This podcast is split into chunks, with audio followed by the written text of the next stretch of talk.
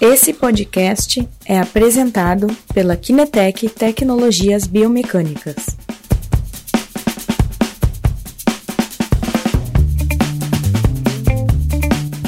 Boa tarde a todos, aqui é o Christian, Christian Zaniboni da Kinetec. Mais uma vez conosco o professor Guilherme Brott. Olá, Christian. Olá, pessoal. Bem-vindo, Guilherme. Pessoal está começando a entrar na nossa live. Hoje temos uma live bem interessante. Relembrando mais uma vez do nosso canal podcast, tanto no iTunes quanto no Spotify, quanto também no nosso site, e do nosso maravilhoso canal YouTube, que hoje virou para mim realmente uma na, na videoaula, né? Uhum. Porque tem realmente muito conteúdo já colocado lá de eh, grande relevância.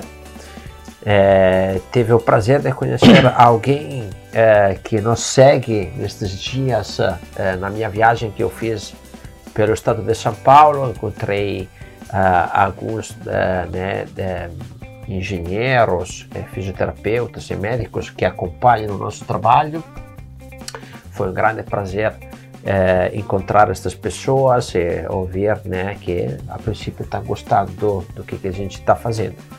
Se vocês têm sugestões uh, de temas ou de como a gente está fazendo a live, coloquem para nós.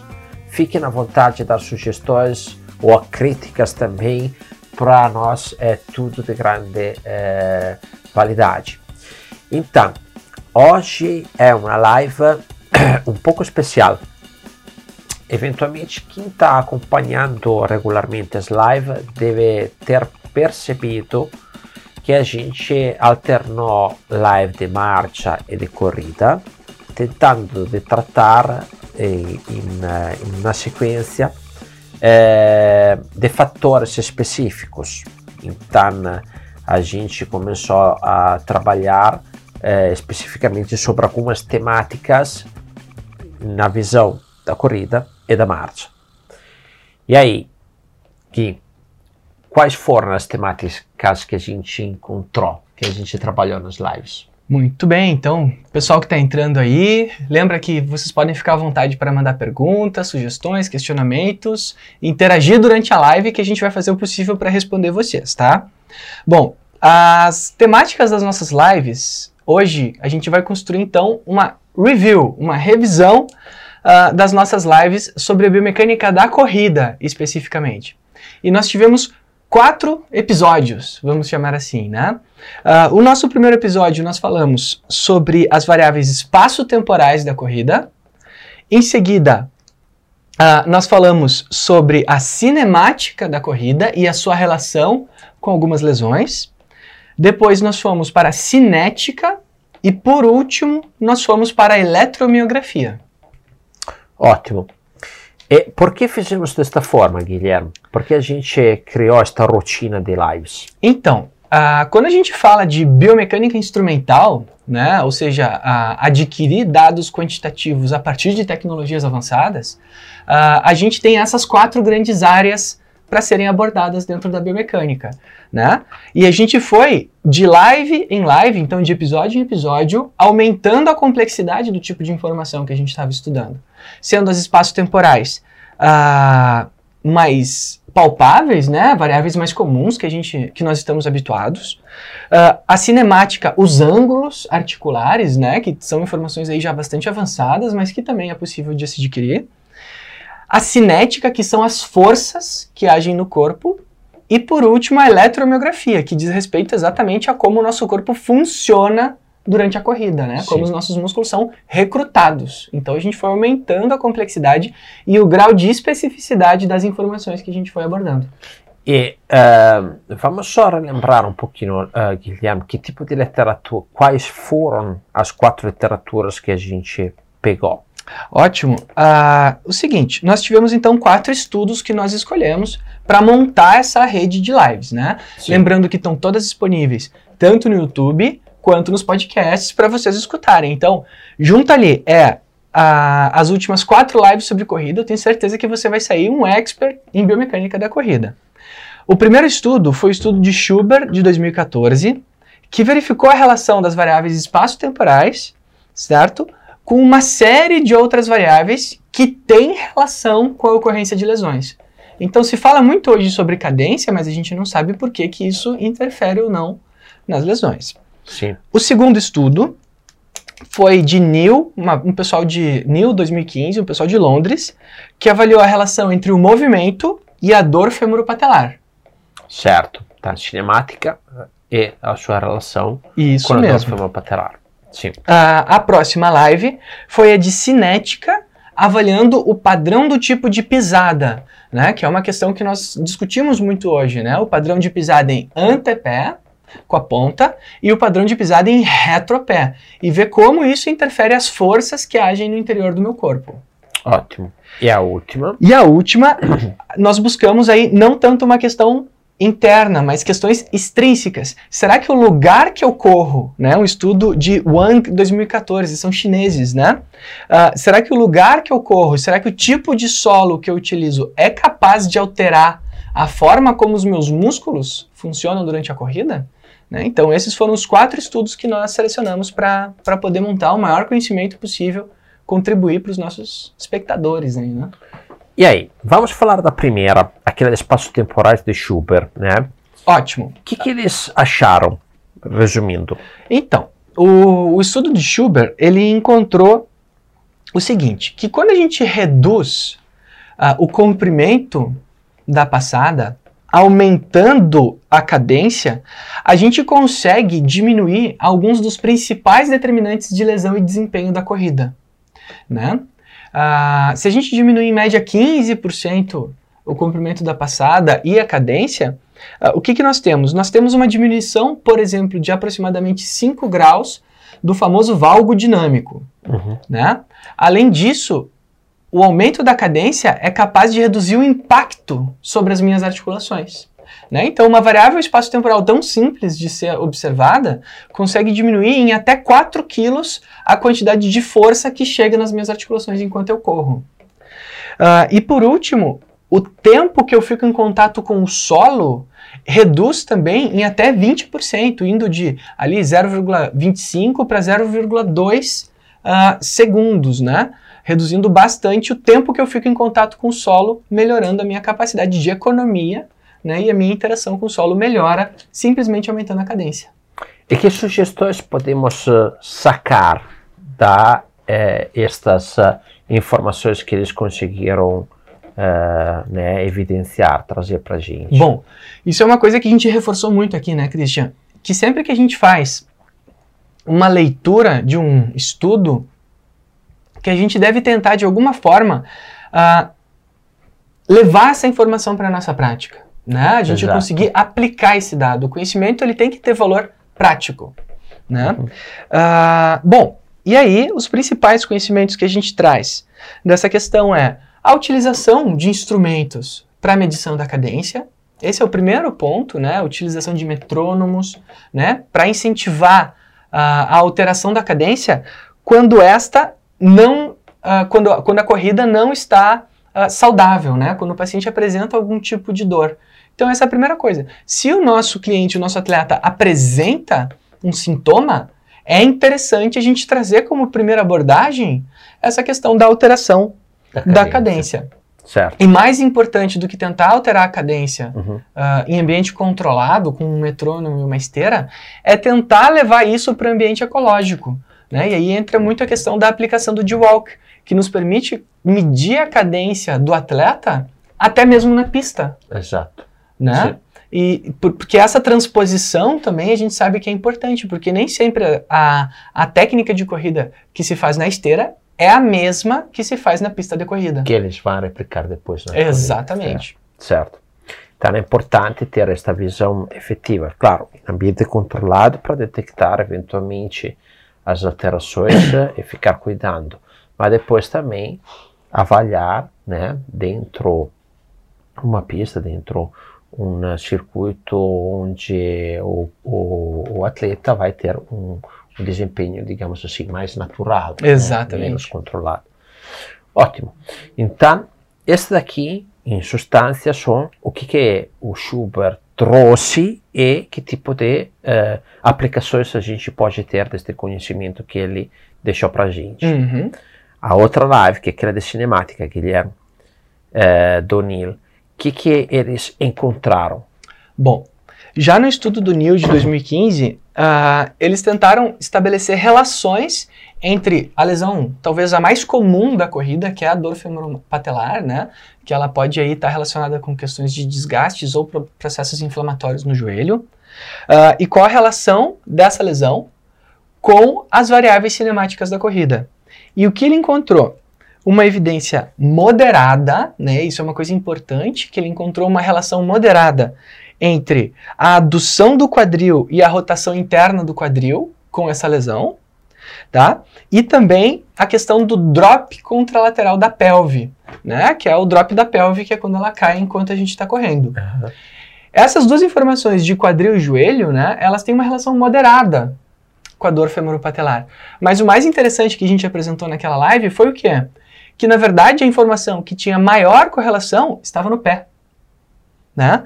E que o pico de eversão do tornozelo, ou seja, o quanto o tornozelo gera de eversão durante a corrida, é o que apresenta maior correlação com esse tipo de lesão. Certo, muito interessante. E aí, depois desta visão que a gente consegue né, sacar desta, desta literatura do Nilo, então, como a gente aplica que intervenções isso, né? podemos uh, aplicar, né? Que Exatamente. podemos usar aqui? Bom, uh, o primeiro passo é sempre avaliar. Né? Então, verificar se o, o atleta apresenta, além da dor femoropatelar, estas alterações. Uhum. Né? Afinal de contas, eu não vou fazer uma intervenção num padrão que não é alterado. Né? Ou se a pessoa não apresenta queixas de dor. Né? A gente, às vezes, querendo uh, talvez prevenir, a gente pode até piorar a situação de um atleta. Né? Então, primeiro eu preciso verificar se ele apresenta algum desses padrões. E aí, uh, a gente vai para a intervenção tentando recuperar esses padrões. E a gente apresenta algumas sugestões, como por exemplo do retreinamento da corrida. E uma, uma sugestão bastante interessante é o uso de espelhos para a corrida, né? Fazer a corrida em ambiente controlado, uh, com um espelho, onde o atleta consegue visualizar sua técnica de corrida, perceber a alteração que a gente quer apresentar para ele e tentar realizar a autocorreção para tentar melhorar o seu padrão. Né? Essa é a primeira alternativa. E a segunda alternativa, aí já diz a respeito à, à questão da inversão do tornozelo, né? Que a gente tem apresentado aí, a, a literatura tem apresentado para nós uh, que existem implementos, órteses plantares, ah, que são muito eficazes em reduzir o ângulo de eversão do tornozelo. As palmilhas. As né? palmilhas, Sim. exatamente. Então, o uso de palmilhas, né, o uso de órteses plantares, uh, ela tende a favorecer o alinhamento do tornozelo quando há eversão. Uhum. Né? Então, por isso a importância da avaliação bem feita. Né? Certo. Né? Sobre esta questão, é importante eh, salientar que, por exemplo, o pé pode ser tam também avaliado com baropotometria para entender questões sobre inversão e eversão, né? E nós temos um curso online também que falamos bastante de como interpretar as variáveis baropotométricas neste sentido.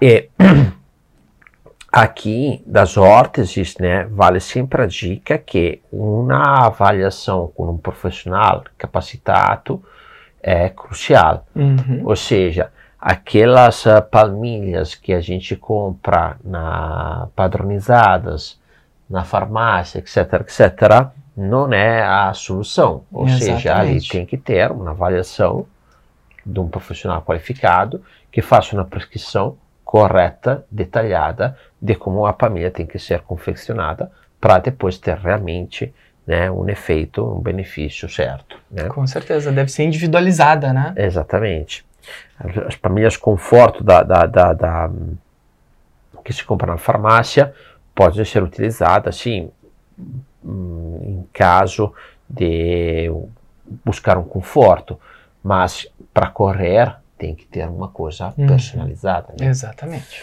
Ótimo. Então, esta foi também uma live que eu gostei muito e agora vamos para uma um pouco mais complexa, porque até aqui este tipo de investigações aqui com uma câmera ou com um acelerômetro ou com um baropodômetro a gente consegue detectar algumas das variáveis que estas duas uh, apresentavam. As próximas já entramos em aspecto um, um pouquinho, mais, mais uh, complicado, porque o olho aqui não consegue enxergar alguma coisa, né? Isso então, esta live da cinética de corrida e do tipo de pisada, né, do Wilson, o que, que eles encontraram aqui, Guilherme? Então, Uh, antes de entrar na live da Cinética, eu já vi que está tendo interações aí, né? Tá Dani, o que, que nós tivemos? O Eduardo Bust, Bust comentou aqui para nós. Ah, Eduardo. Eduardo. Grande Eduardo. Ele comentou: Pessoal, vejo que uma autocorreção é bastante complexo. Pensando que esse corredor tem aquela determinada característica por meses ou anos alterando essa mecânica pode ocasionar outros problemas. Com certeza, Eduardo. Com certeza. Isso aí. Então, toda, toda a intervenção de técnica de corrida ela deve ser feita com muita cautela. Uh, a gente traz essa informação naquela live sobre a cinemática de talvez iniciar com pequenos fortalecimentos ou ganhos de mobilidade e flexibilidade para tentar gerar uma alteração natural. Uhum. Mas com certeza, tudo Sim. deve ser feito de forma muito progressiva. Talvez o Eduardo estava se referindo à questão do, do feedback. feedback. do espelho, né? Uhum, exatamente. Sim, sim.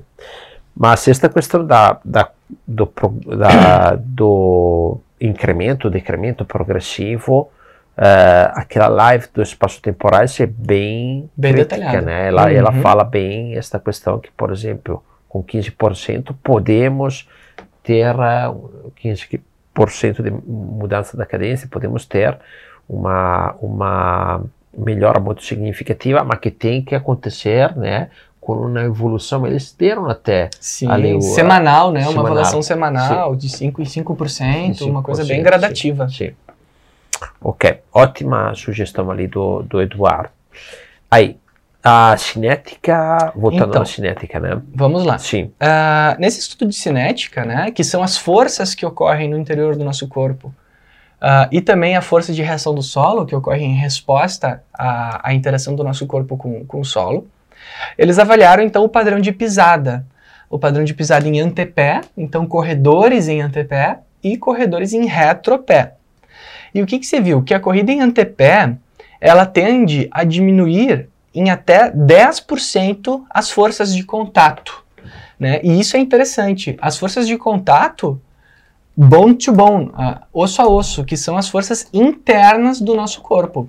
Então, não é uma diminuição só do que acontece do lado de fora, mas o interior do nosso corpo responde com diminuição dos impactos internos nas minhas articulações, né?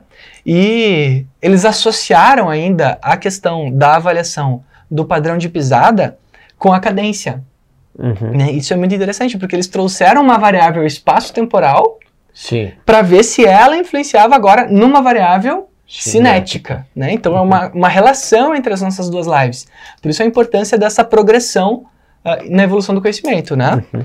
E o que, que ele apresentou? Que a cadência também diminui essas forças de contato internas ao meu corpo. Um aumento da cadência. E ele chega no mesmo número que o Schubert chega uh, no estudo de revisão dele, os 15%, né? Que atletas que apresentam cadências até 15% maiores que os outros têm redução de até 10% dessas forças de contato internas ao meu corpo, né? O que é bastante interessante aí de ser observado. E aí, sobre isto, que tipo de intervenções a gente pode pensar? Então, aqui a gente entra numa área delicada, uh, da biomecânica da corrida, né, que é o padrão de pisada. Uh, usualmente, não se recomenda alterações de padrão de pisada em atletas que não têm nenhum déficit ou sintomas de lesão. Tá? Uh, no entanto, quando se é apresentada alguma queixa, aí a gente começa a tentar utilizar de estratégias. A primeira estratégia vai ao encontro do que nós falamos na primeira live, é a cadência. Uhum. Esse é o primeiro ponto. Tentando diminuir as forças de contato. Né? Uh, e a segunda recomendação seria a mudança do padrão de recrutamento. No entanto, uma coisa importante de ser compreendida é a ação do tricepsural nesse padrão de pisada, né? Uhum. Aonde ele muda de retropé, aonde ele funciona apenas como propulsor, para o antepé, onde ele atua como amortecedor e propulsor. Então nós temos aqui o dobro de funções para uma mesma musculatura. Né? E o que é comum de acontecer quando uma pessoa muda o padrão? Ela acaba over-utilizando, sobre-utilizando aquela, aquela musculatura. Podendo, que não estava preparada. Não estava preparada, exatamente. Certo. Então o primeiro ponto é isso, é ver a necessidade de um preparo profundo para tentar utilizar dessa mudança de padrão. Uh, na elite da corrida, uh, se vê muito a utilização voluntária do padrão de pisada. Isso é um conhecimento novo bastante interessante. Os atletas da elite, assim, os campeões mundiais, o que, que eles fazem? Eles selecionam o padrão de pisada que eles querem utilizar. Como? O padrão de antepé vai sobrecarregar meu tríceps oral. O padrão de retropé vai tirar a função do tríceps oral e passar para a tibial anterior. Então, por que, que eu não posso usar como estratégia durante a corrida alternar entre os meus padrões de pisada? Claro, isso com um preparo muito profundo, isso é tudo falado com muita cautela, né? Alternar entre meu padrão de pisada durante a prova, visando uh, trazer um menor desgaste para as minhas musculaturas. E se a gente olha um atleta de alto nível correndo, vários deles mudam o padrão de pisada durante a corrida. É de propósito. Se diz que é, eles não revelam, né? Mas o que tem se acreditado é que é uma mudança de padrão intencional. Né? Afinal de contas, eles são elite. Sim. Tu me, lembra, me lembrou esta coisa que tu falaste é, do, de uma pesquisa que, que me contou o professor Jefferson Loss uhum. sobre ciclistas anos, anos atrás, né? Uh, eles coletaram ciclistas e aí pegaram os melhores ciclistas do Rio Grande do Sul, aquele que ganhava todas as competições naquela época lá, né? Uhum. E aí eles estavam tentando procurar um uh, padrão de recrutamento na pedalada, né? E o que, que eles estavam esperando quando botaram isto que era top performance daqueles que mantinham a batida cardíaca sempre naquele nível, que né, aquele né, a perfeito.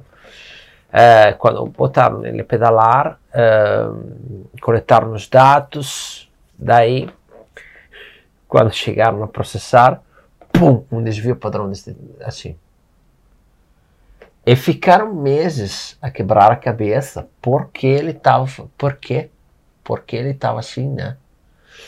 E aí chegaram na, na conclusão que faz sentido, afinal acho que não conseguiram criar uma evidência da, da, sobre, sobre, isso, mas a conclusão que eles chegaram fazia sentido, ou seja, a inteligência dele, né, a inteligência é, esportiva dele, che chegou ao ponto que quando ele começava a cansar demais o músculo, começava a utilizar outros músculos e aí variava o utilizo dos músculos em base ao cansaço.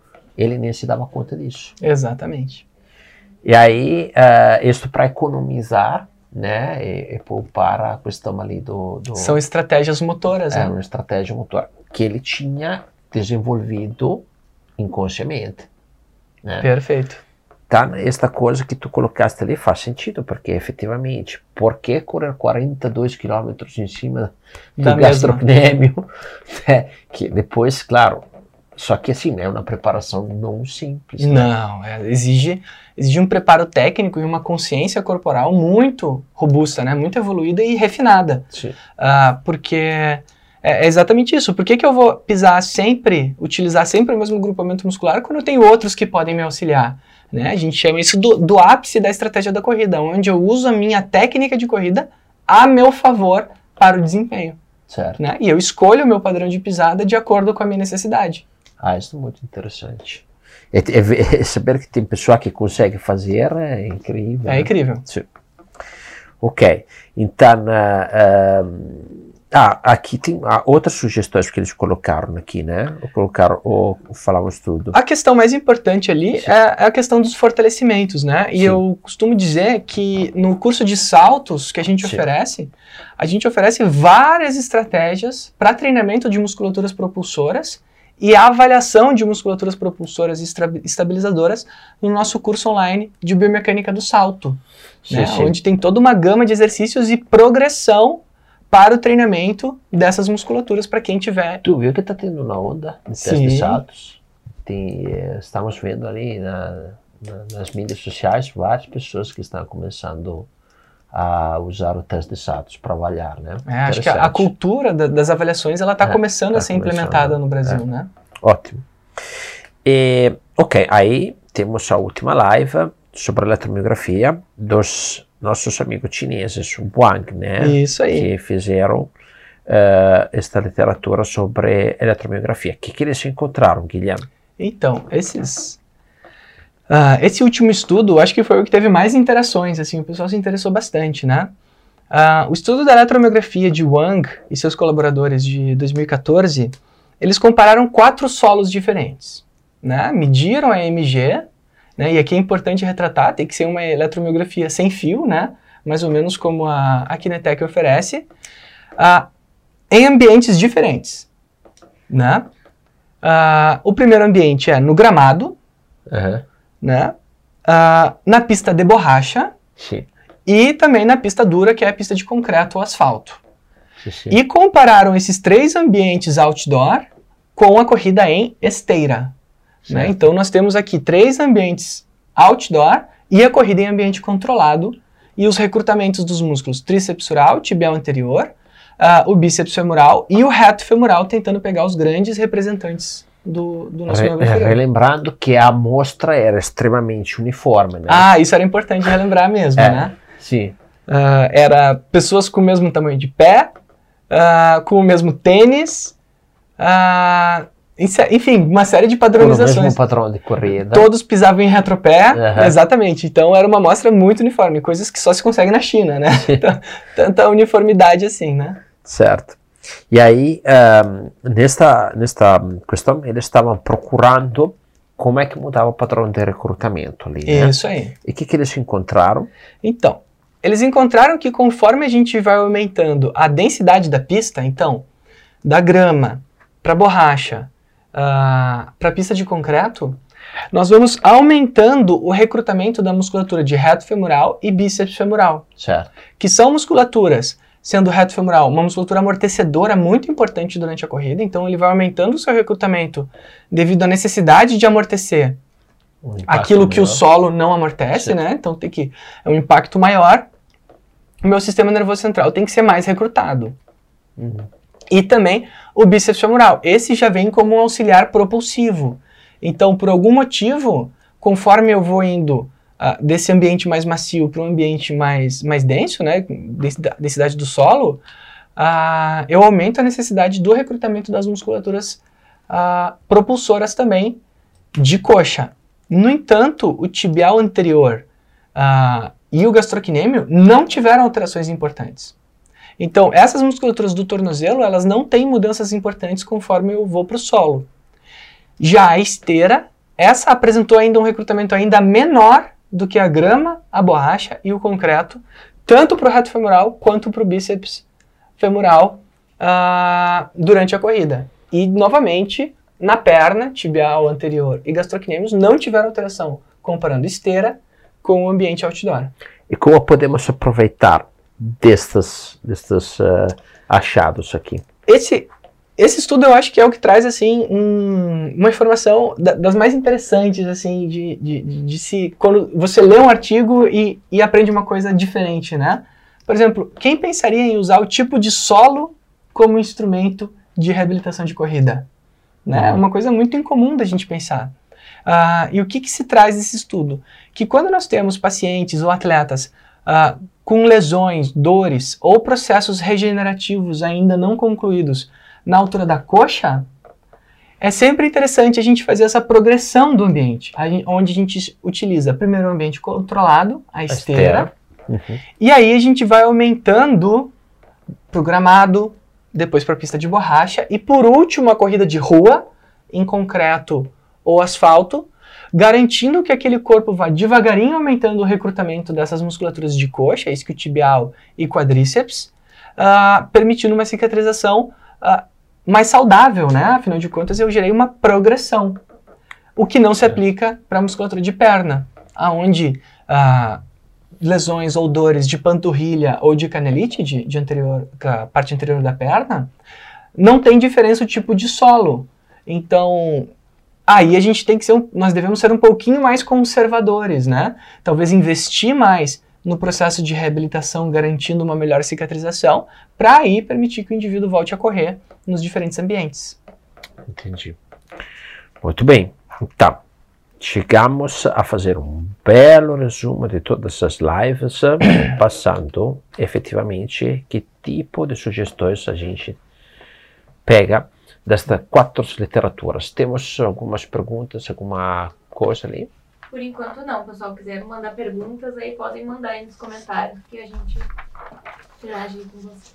Qual é aquela que tu gostou mais, eh, Guilherme? Das literaturas? Ah, escolha difícil, Christian. Uh, sou suspeito para falar, mas eu gosto muito de cinética.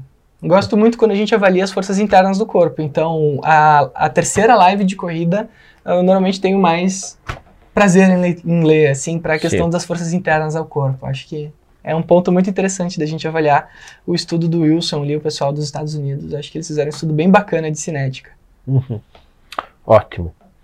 Então, se não temos uh, mais uh, uh, informações pedindo ali, acho que o Guilherme tem uma coisa a comentar para vocês. Então, pessoal, vou dar um recado para vocês aqui, tá?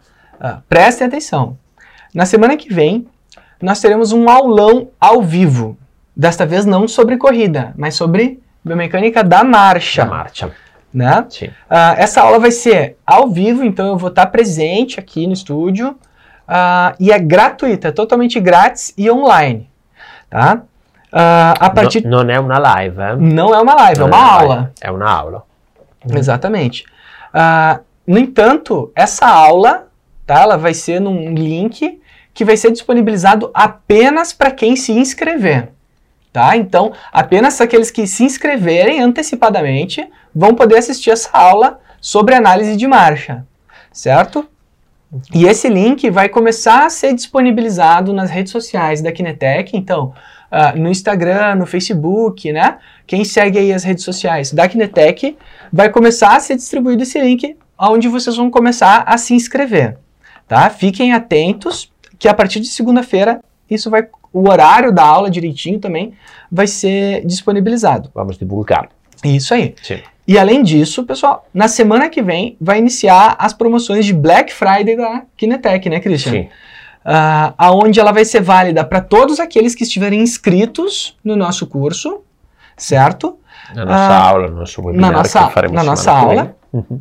Portanto, eu sugiro que vocês se inscrevam e participem, porque é uma promoção imperdível, moçada. A gente vai dar aí umas promoções incríveis do curso de análise da marcha e uma aula grátis para quem quiser assistir. E também quem tiver suas perguntas e quiser melhorar a sua avaliação da marcha na sua clínica, eu vou estar lá disponível, anota as dúvidas e traz ela que eu vou também responder todas as dúvidas sobre análise da biomecânica da marcha.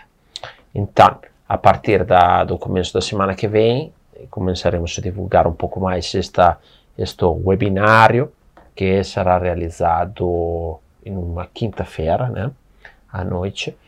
E, e fiquem ligados nos stories, nas mídias sociais, que começaremos a divulgar bem e depois também disponibilizar o link para se inscrever. Só quem vai participar da, do webinário vai descobrir algumas surpresas lá, né? Isso mesmo. Ok. Alguma questão ali, Dani? Só uns emojis, palminha. Ok.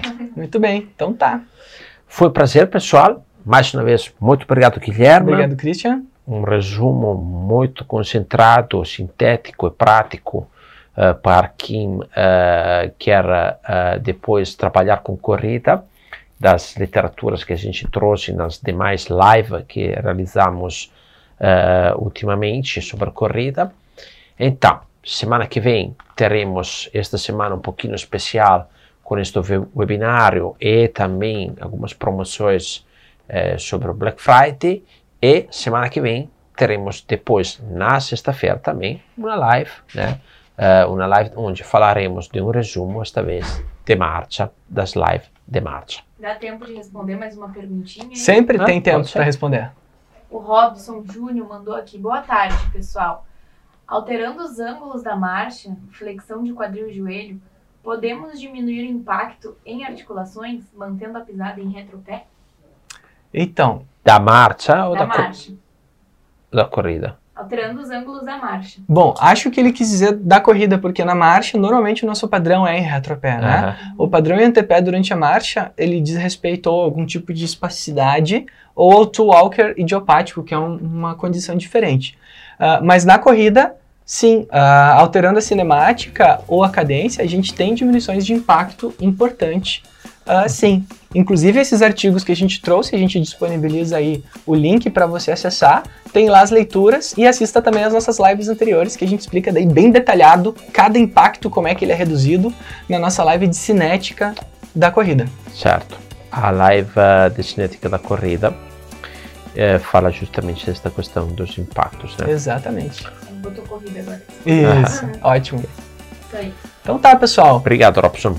Bom dia a todos. Nos vemos semana que vem. Semana que Fiquem vem. atentos às redes sociais para o link do nosso aulão. Fiquem ligados e bom almoço, bom final de semana. Até semana que vem. Grande abraço.